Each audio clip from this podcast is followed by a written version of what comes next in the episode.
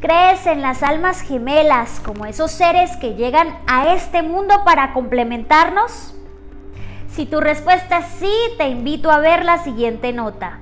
Si tu respuesta es no, también. Desde el punto de vista psicológico, el término almas gemelas viene de un mito griego que cuenta sobre un ser llamado Andróginos, quien era mitad hombre y mitad mujer.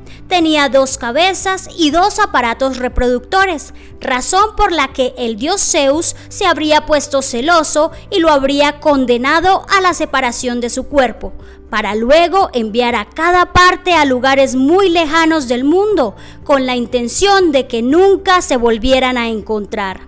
Cuenta también la historia que desde entonces las dos partes de andróginos vagan por el mundo buscando a su tan anhelada alma gemela.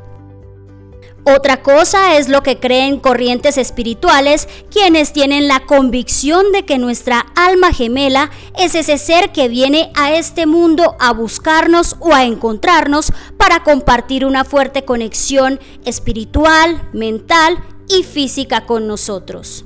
Algunas personas pasan toda su vida buscando a su alma gemela otras, por el contrario, consideran que las almas gemelas se deben construir mediante buenas relaciones en la tierra.